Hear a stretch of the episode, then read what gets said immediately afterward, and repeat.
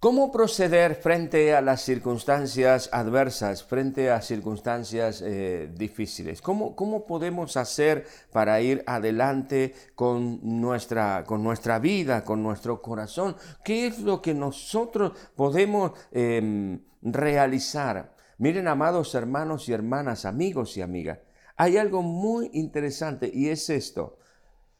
Las circunstancias difíciles ponen a prueba nuestros principios. Cuán fuertes son nuestros principios. Las pruebas difíciles y las no tan difíciles también ponen a prueba nuestra fidelidad al Señor, ponen a prueba nuestro amor hacia nuestros semejantes y ponen a prueba aún nuestra honradez, nuestra honorabilidad, el cumplir nuestras palabras. Hay una porción de la palabra del Señor, es una historia, es una historia de amor, es una historia de, familia, es, una historia eh, donde esta familia está cruzada por las desavenencias, por un lado, pero también por el dolor, por la angustia, por la frustración, pero sobre todas esas cosas se ve la luz maravillosa del Señor. Y quiero hablarles hoy del Cana. El Cana era un hombre de Dios que nos va a enseñar esta mañana cómo, cómo se atraviesan esas situaciones tan difíciles que hay en la vida. Le invito a abrir su Biblia en el libro de Samuel, primera de Samuel, primera de Samuel, en el capítulo 1. Allí nosotros podemos encontrar y vamos a encontrar este relato maravilloso, que nos habla de esta familia, la familia del Cana, de Ana, y todos los demás miembros de ellos. Dice que en el versículo 1 hubo un varón de Remataim, de Sofim, del monte de Efraín, que se llamaba El Cana, hijo de Jeroam, hijo de Liu, hijo de Toú, hijo de Suf, Efrateo. Este hombre tenía una, una hermosa familia, una gran familia, pero resulta ser que su esposa, Ana, no podía tener hijos. En la cultura de aquellos tiempos, eh, ellos eran, em, tenía otra esposa también que se llamaba Penina y era muy interesante lo que sucedía porque con Penina el Cana había tenido varios hijos e hijas, pero con Ana no. Y esto era una situación que traía dolor, que traía desavenencias, que traía situaciones conflictivas, porque dice aquí la palabra del Señor de que todos los años aquel varón subía desde su ciudad, desde donde él vivía, iba a adorar al Señor. Y llevaba consigo, por supuesto, a sus esposas, a Penina, a Ana, y también a sus hijos. Juntos, como familia, subían a adorar al Señor. Y cuando estaban ya para adorar al Señor y cuando estaban ofreciendo sacrificios al Señor, dice que Ana era ofendida, era avasallada, era atacada por Penina, porque dice que ella la irritaba, enojándola y entristeciéndola porque Dios no le había concedido tener hijos. Esto entristecía, creaba, por supuesto, un ambiente muy denso en el hogar, creaba tristeza y angustia en Ana, mm, una atmósfera realmente bastante difícil de soportar. Y por supuesto, esto no solamente lo sufría Ana, sino que también todo el resto de la familia estaba siendo contaminado, por así decir, por todo esto. Estaban enfrentando una problemática muy conflictiva, de que muchas personas eh, toman distintas decisiones frente a circunstancias como estas. El Cana estaba siendo probado. A ver hasta dónde llegaban sus principios frente a esta situación.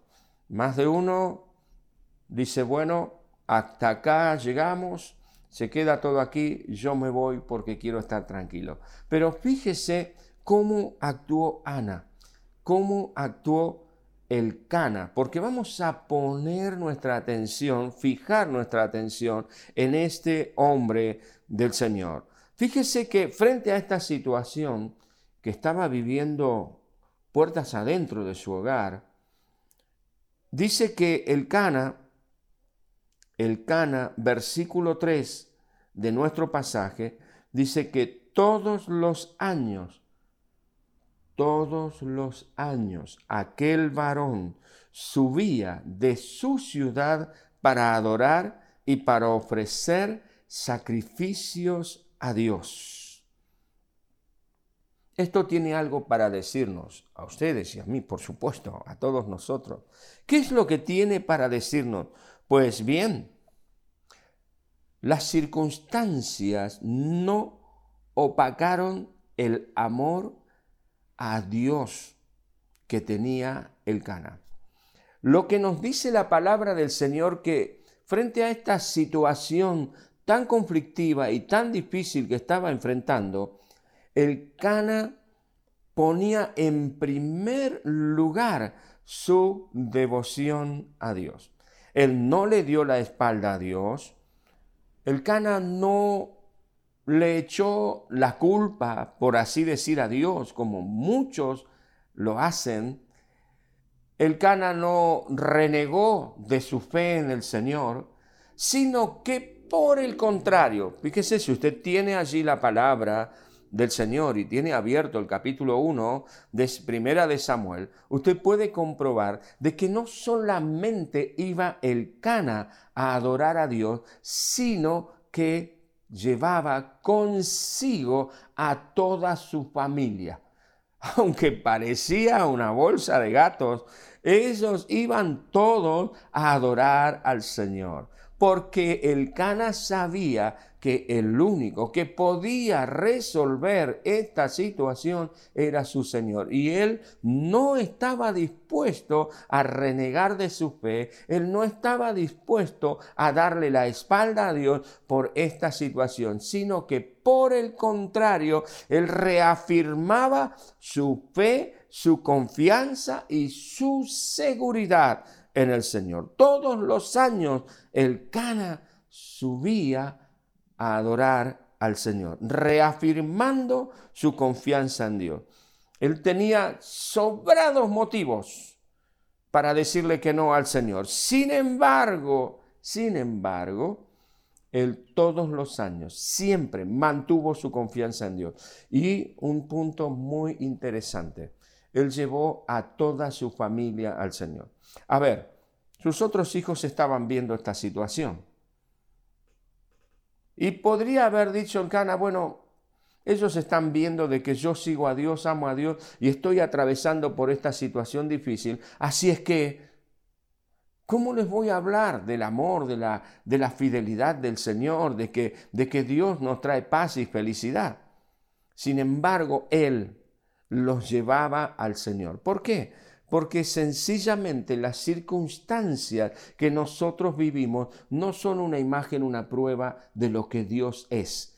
Dios puede resolver nuestras situaciones. Dios tiene el poder para hacerlo, pero en medio de estas circunstancias adversas es donde se prueba esa confianza que nosotros hemos puesto y que manifestamos que tenemos en el Señor. Insistimos en la presencia del Señor, oramos al Señor, buscamos a Dios, traemos a nuestros niños a la presencia del Señor y ellos mismos van a contemplar la gracia, la gloria, la bendición y la respuesta de Dios a nuestra necesidad.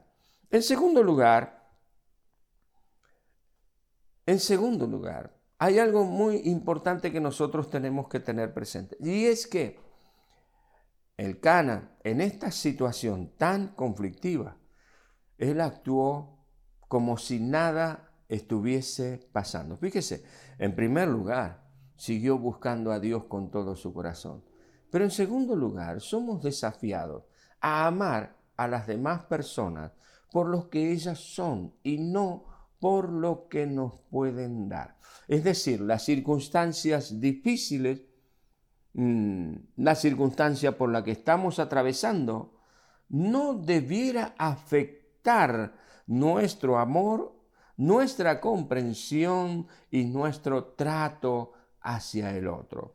Fíjese que en el versículo 5 nos cuenta aquí la palabra del Señor que aunque Ana no podía darle hijos a Elcana, nos dice aquí, a Ana daba una parte escogida, porque amaba a Ana, aunque Dios no le había dado hijos. Y luego más adelante el Señor, el Cana, le dice a su esposa cuando ella estaba muy deprimida y que por allí estaba eh, media, media como no dudando, pero sí muy entristecida por los ataques de su, de su contrincante, podríamos decir así. El Cana le dice a su esposa, para consolarla, ¿no te soy yo mejor que diez hijos? Eso lo dice en el versículo 8. Cuando ella estaba tan entristecida, cuando la vio tan, tan mal, el Cana vino a ella. Mire, es tan interesante esto, porque a veces tendemos a desvalorizar a la persona que tenemos a nuestro lado por las situaciones que están aconteciendo, por los problemas que tenemos que enfrentar. A veces no es lo que nosotros pensamos de jóvenes y comenzamos a mirar para otro lado, pero el Cana no miró para otro lado. El Cana amaba a su esposa por lo que ella era y no por lo que ella le podía dar.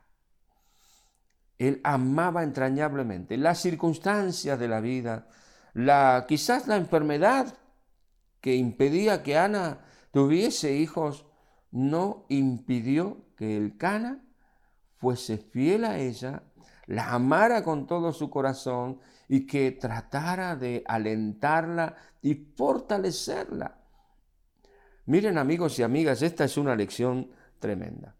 El amor del Cana hacia su esposa no se basaba en, en lo que ella le podía dar. En el versículo 23 de este pasaje, también se nos dice y nos manifiesta otra característica de este hombre muy interesante. Usted sabe que la historia nos cuenta que Ana, cuando estaba tan, tan atribulada, tan mal, fue al templo de Dios y oró al Señor derramó su corazón delante del Señor. Y dice la palabra del Señor que después de haber orado a Dios, después de haber derramado su corazón delante de Dios, después de haber dejado esa carga tan pesada en las manos del Señor, la Biblia nos cuenta que Ana volvió, adoró al Señor con todo su corazón y no estuvo más triste. Volvieron a su hogar y dice la Biblia, nos cuenta la Biblia, que Dios hizo el milagro. Ana concibió y dio a luz un hijo, que justamente es Samuel. Cuando todavía era niño, era bebé, ya llegaba el tiempo de que el Cana tenía que volver otra vez a adorar al Señor. Recordemos que todos los años, una vez por año, él iba para adorar al Señor y ofrecer sacrificio. ¿Cuánto tiempo tendría Samuel? Tendría un mes, dos meses.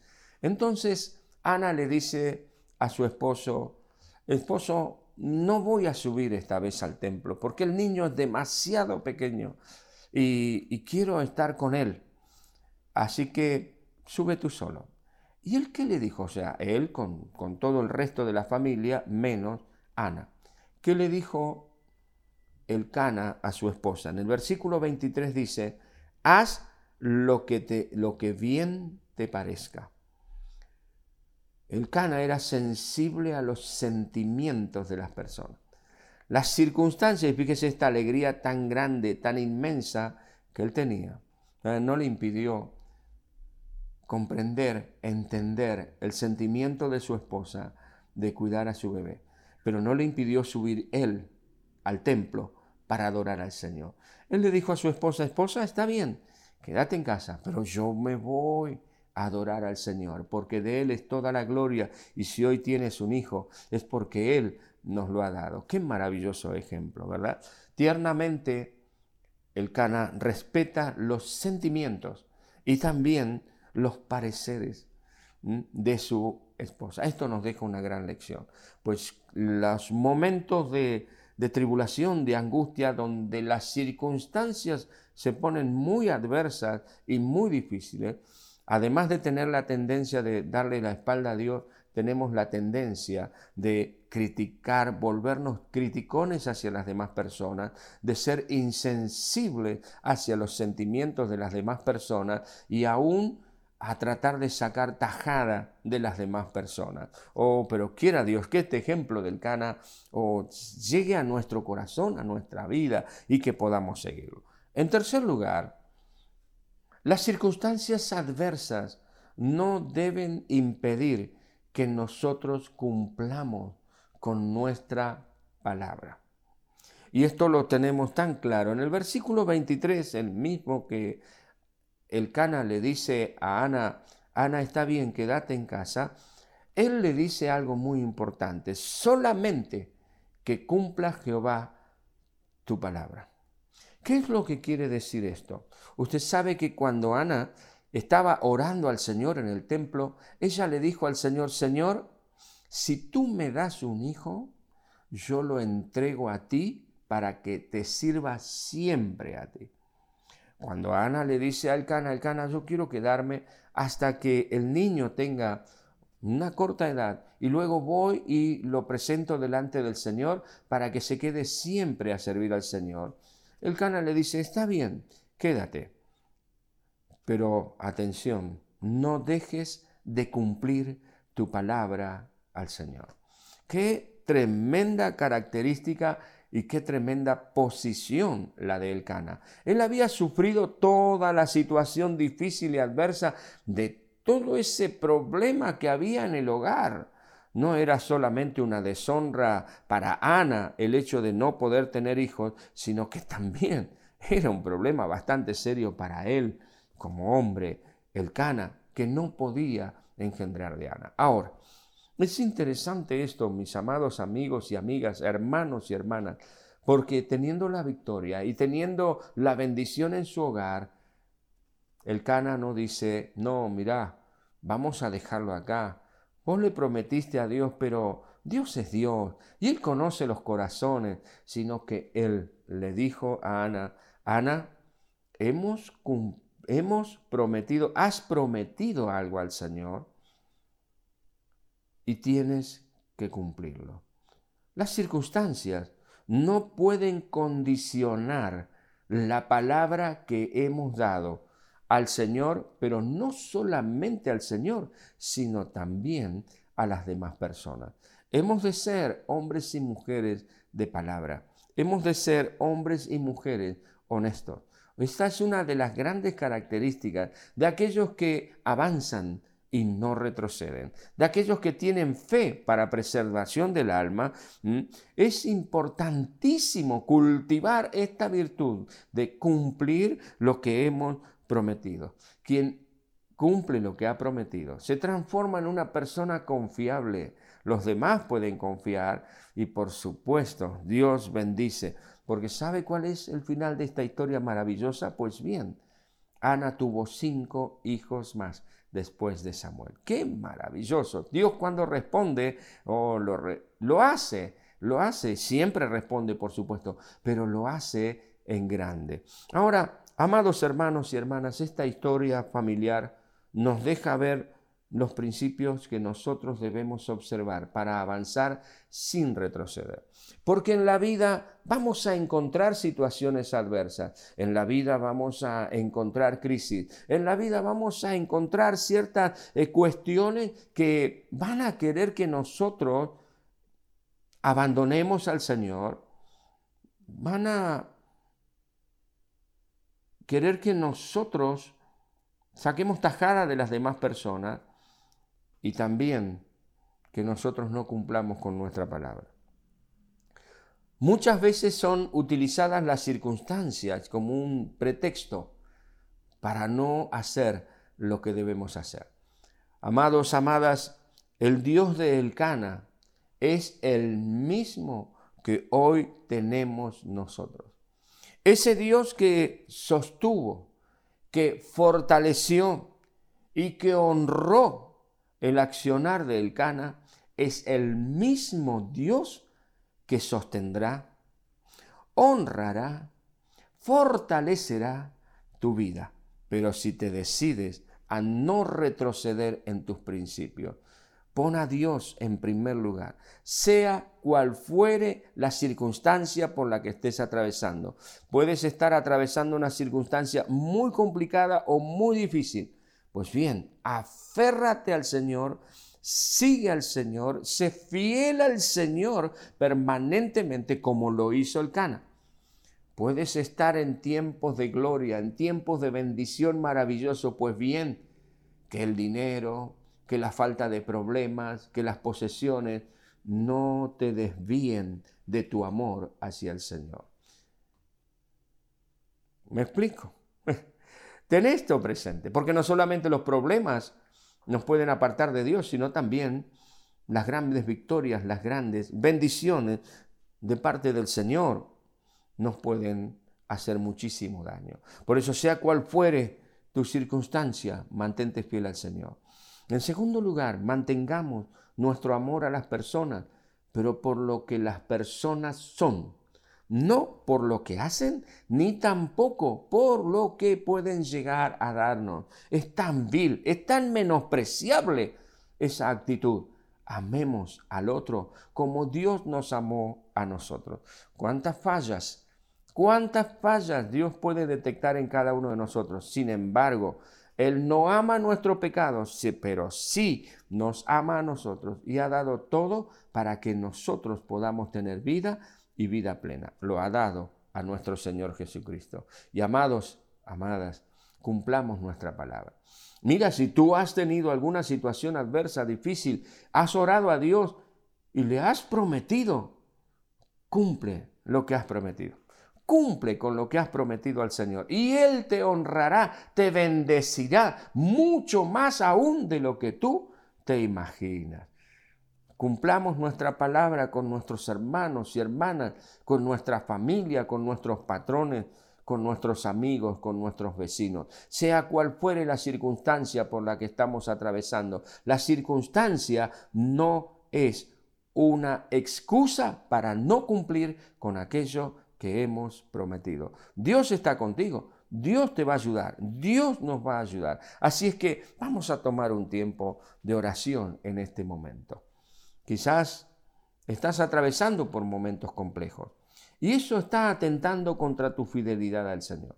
Te estás preguntando al final, ¿por qué voy a seguir al Señor? ¿Para qué voy a seguir a Dios? Si esto no encuentro respuesta a esto, no encuentro salida a esto, no hay solución a esta otra situación, sigue el ejemplo del Cana hoy.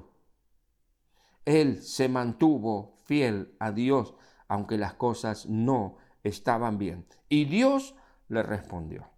Quizás, quizás Estás poniendo la vista en las personas por lo que las personas te pueden dar. Y las personas están ocupando el lugar de Dios. Quiero decirte hoy que solamente hay uno que puede satisfacer tu necesidad. Y esa necesidad es nuestro Señor. Así es que a las personas, amémoslas por lo que ellas son. Deja de lado el interés personal. Dios va a ser el que te va a honrar en una manera especial. Y por último, también, oh, cumple tus palabras delante del Señor. Si le has prometido, cúmplele. Le has prometido al vecino, cúmplele. Le has prometido a tus hijos, cúmplele. A tu esposa o a tu esposo, cúmplele. Dios honrará siempre esto.